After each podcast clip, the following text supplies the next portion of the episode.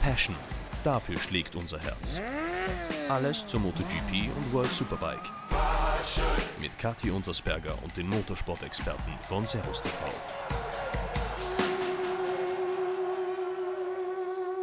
Servus und herzlich willkommen zurück aus der Sommerpause. Auch bei Passion gab es eine kleine Unterbrechung, aber nun starten wir wieder voll durch. Ich hoffe, ihr habt den Sommer genossen und vor allem habt die beiden Rennen in Spielberg genießen können.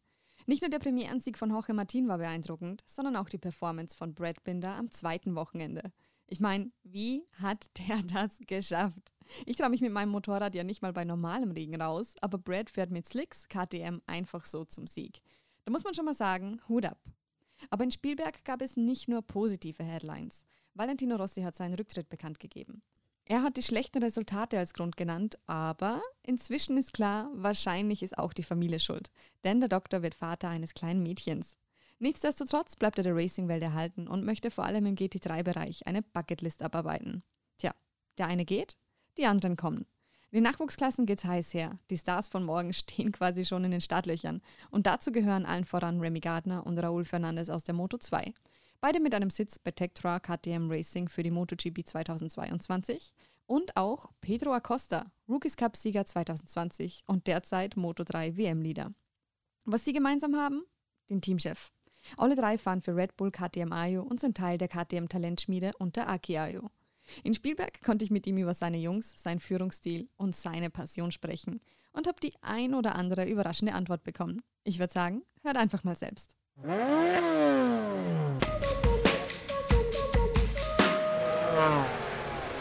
So, Aki, first of all, thank you for having us. You arrive here in Spielberg as the championship leader in both classes that you compete in. How do you feel about that? Of course, it's always always a good moment if you are leading the championship, and uh, I have to say that in our history this doesn't happen too often or too many times that we are leading the both Moto 2 and Moto 3 championship. But it's something what I'm not thinking, or our group is not thinking too much. It's it's always always our style to to focus for the daily work and always try to get the maximum out. But of course, it's somehow for sure inside of your head it's it's uh, it's affecting and. Uh, I think especially now after summer break, it has been a little bit longer break than normally, four or five weeks.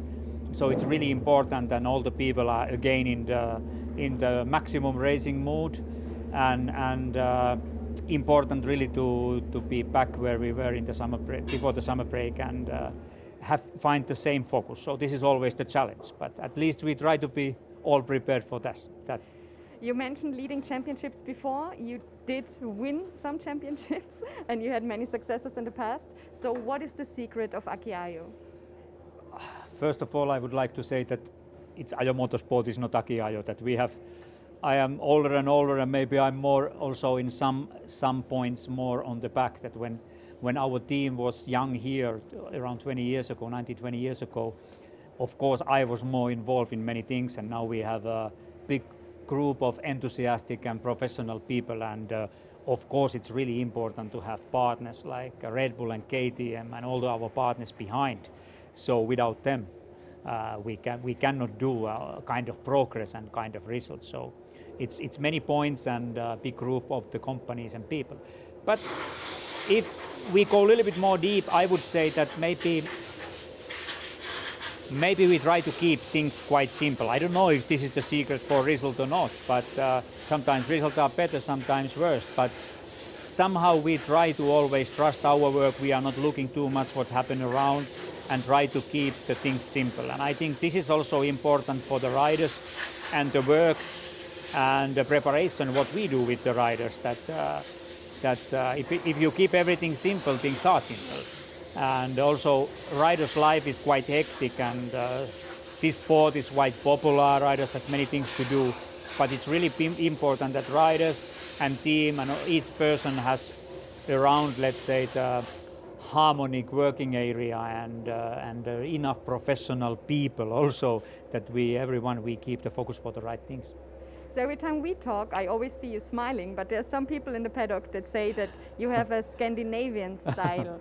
so do you think you're giving uh, the riders tough love as a team manager, or that you're more strict than others? I don't know. I heard many times also, and I know that I, I, I look really serious. Maybe I'm not so serious as I look, but uh, for sure, I would say that in some kind I'm strict also. But uh, always for me is important that we are close close to the rider and, and, and try to show the family support here because we are the racing family around the rider and around of everyone, everyone of the team and the group. But uh, I think it's important to be honest. Maybe some people see the honesty what we have and what I personally always would like to have honest and straight opinions and comments. Maybe some people call it strict, but for me it's more the honesty. Honesty for me is the base for the good work and uh, base for the success as well. So is honesty one of these things that you look for in a rider or how does scouting for you work? Do you look at the Rookies Cup or maybe even sooner? For sure, honesty is important point, and I would say not only that we are honest to other people. For example, rider has to be very honest to himself, and I think that's the point where we are always, always trying to support them also that they are honest and uh, they are enough brave, brave to face the problems if there is a problem, and not to hide the problem to, or not to make excuses, which is quite quite popular for many people and quite normal. It's important to be honest to people around, but also especially to yourself, that you understand where you are and uh, where you need to improve and where you need to focus. So where does the scouting start? Do you look just in the Red Bull Rookies Cup or maybe even sooner or at other race series?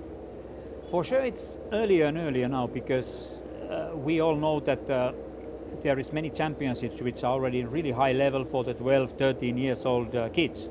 And uh, it's important to follow i think all the all the age levels. And i have to be honest that i'm so enthusiastic that i don't i don't feel it even the work uh, when we are following the championships in talent cup in rookies camp uh, FIMCEV everywhere. And uh, there you can see the difference of the work difference of the riders and it's uh, i have to say that it's just part of the enthusiasm not only about the work to, to follow all the all the young kids so let's get back to you as a team manager.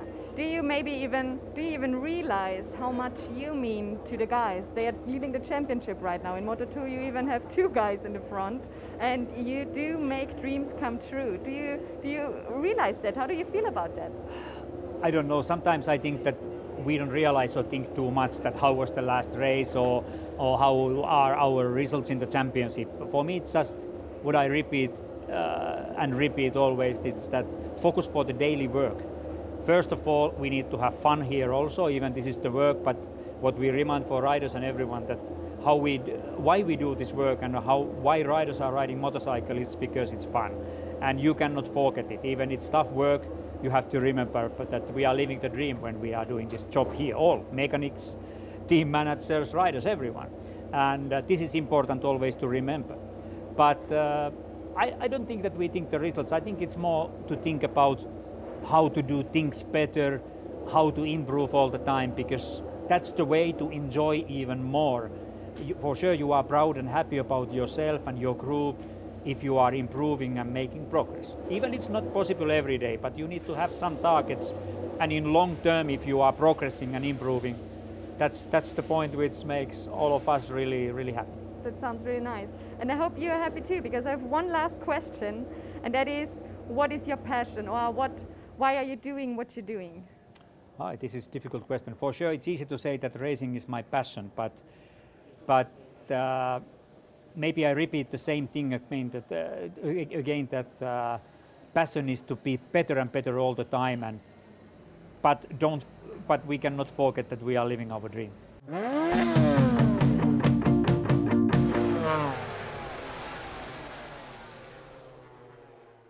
Strenge, Ehrlichkeit und Spaß. Das ist also der Finnish Way to Race. Und wer hätte das gedacht?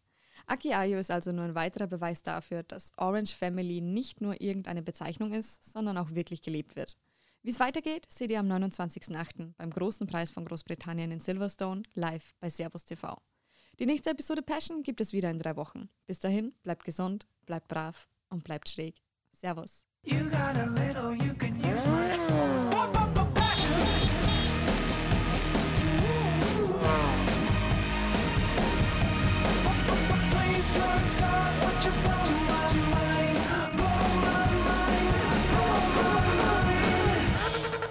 Passion, der Motorsport-Podcast von Servus TV.